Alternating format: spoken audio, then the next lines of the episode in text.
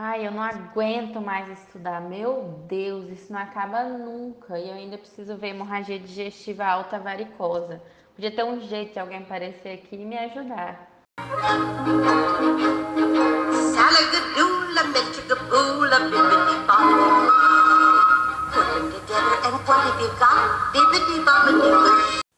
Pois não? É aqui que tem uma interna desesperada? Ai, tem eu. Você pode me ajudar na matéria que falta? Vou fazer mais do que isso. Vou levar você uma simulação e eu vou te ajudar a abordar o paciente com HDA varicosa. E o melhor, esse conhecimento não vai sumir da sua cabeça meia-noite.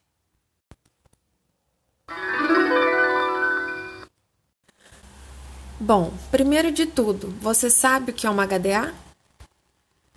Bom, HDA significa hemorragia digestiva alta. Nela, o paciente perde sangue por hematemes, que é o vômito com sangue, ou por melena, que é sangue nas fezes. Esse sangue se origina de algum ponto acima do triângulo de Treitz, ou seja, pode vir do esôfago, estômago ou do odeno.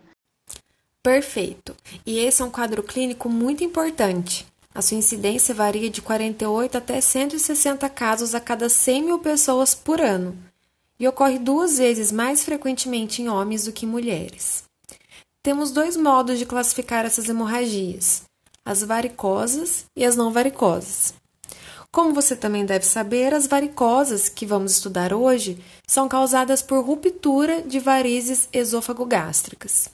Elas são o tipo mais perigoso. Em termos de mortalidade das HDA, possuem uma taxa de 30 até 50%.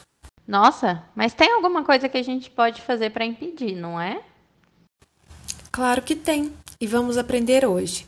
A conduta inicial de pacientes com hemorragia digestiva alta aguda envolve uma avaliação da estabilidade hemodinâmica e ressuscitação se necessário. Estudos de diagnóstico, geralmente endoscopia, seguem tanto com o objetivo de diagnóstico mesmo e de tratamento quando possível. Mas chega de conversa. Vamos propor a seguinte situação: você está no plantão e chega um paciente vomitando sangue vivo. O que fazer? Meu Deus, acho que primeiro temos que avaliar ele, né? Dependendo da quantidade de sangue que ele perdeu, ele pode estar em choque. Exatamente. A perda de sangue pode levar ao choque hemorrágico, em que uma área do corpo perde a perfusão que deveria ter devido à falta de volume. Mas antes desse quadro mais crítico, podemos observar a hipotensão postural, ataque cardíaco de fato, estando o paciente em qualquer posição. Para avaliarmos isso de forma bem rápida, podemos usar o tempo de enchimento capilar, cujo normal varia de 2 a 3 segundos. Se o paciente tiver perdido muito sangue, esse tempo será bem maior, podendo chegar até 7 segundos. E os pulsos? Devem estar finos também, né? Muito bem lembrado. Sim, os pulsos ficam finos e a pele também sofre alterações. Ela fica com um aspecto pegajoso, com suor frio. Esses aspectos são muito importantes de serem observados, porque assim podemos saber de forma rápida como está o Ah, entendi. E o que, a gente pode fazer para estabilizar o paciente assim?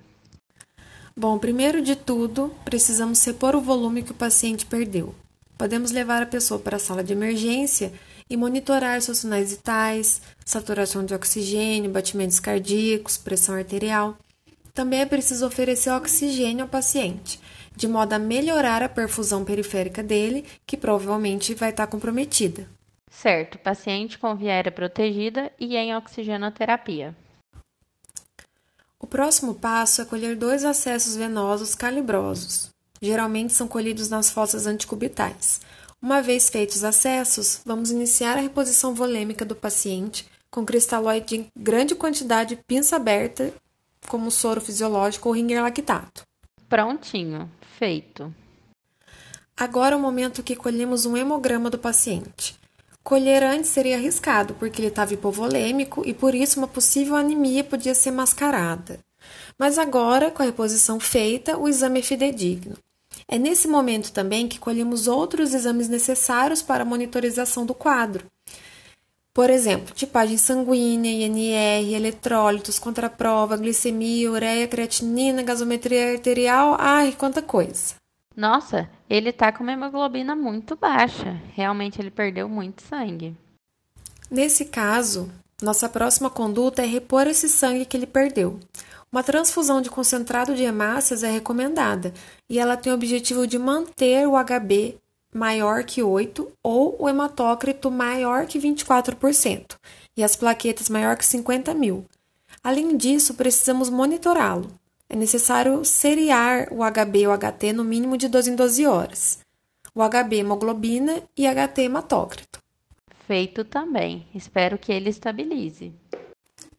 Para você aprender mais ainda sobre essa condição clínica, vamos avançar um pouco no tempo para quando o nosso paciente está estável e prestes a iniciar a investigação do que causou essa HDA.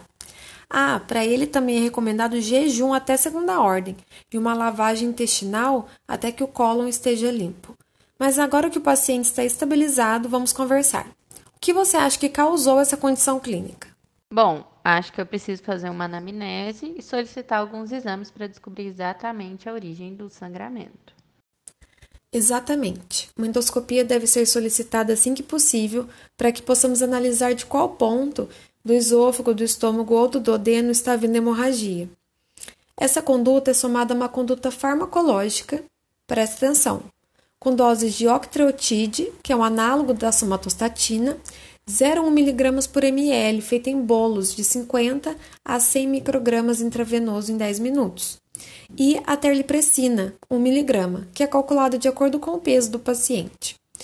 Também é preciso se atentar para possíveis bradicardia e hipertensão arterial sistêmica, condições nas quais fazemos uso de atropina e clonidina, respectivamente. O inibidor da bomba de prótons, como o omeprazol, também pode ser receitado. E quanto à anamnese? Bom, conversando com o nosso paciente, descobrimos que ele é etilista e possui cirrose hepática. Você acha que esse quadro colaborou para a hemorragia que ele teve? Com certeza, eu li que a hemorragia digestiva alta varicosa está relacionada à ruptura das varizes gastroesofágicas. Elas aparecem em pacientes portadores de hipertensão portal de qualquer etiologia, principalmente cirrose hepática. Exatamente. O risco de sangramento das varizes esofágicas é relacionado ao seu tamanho e à presença de marcas vermelhas ou red spots. Além disso, o paciente pode apresentar, juntamente com HDA, outras características referentes a estigmas de doença hepática crônica, como icterícia, eritema palmar, telangiectasias, ginecomastia. Por isso, investigar a causa e tratá-la é essencial sempre.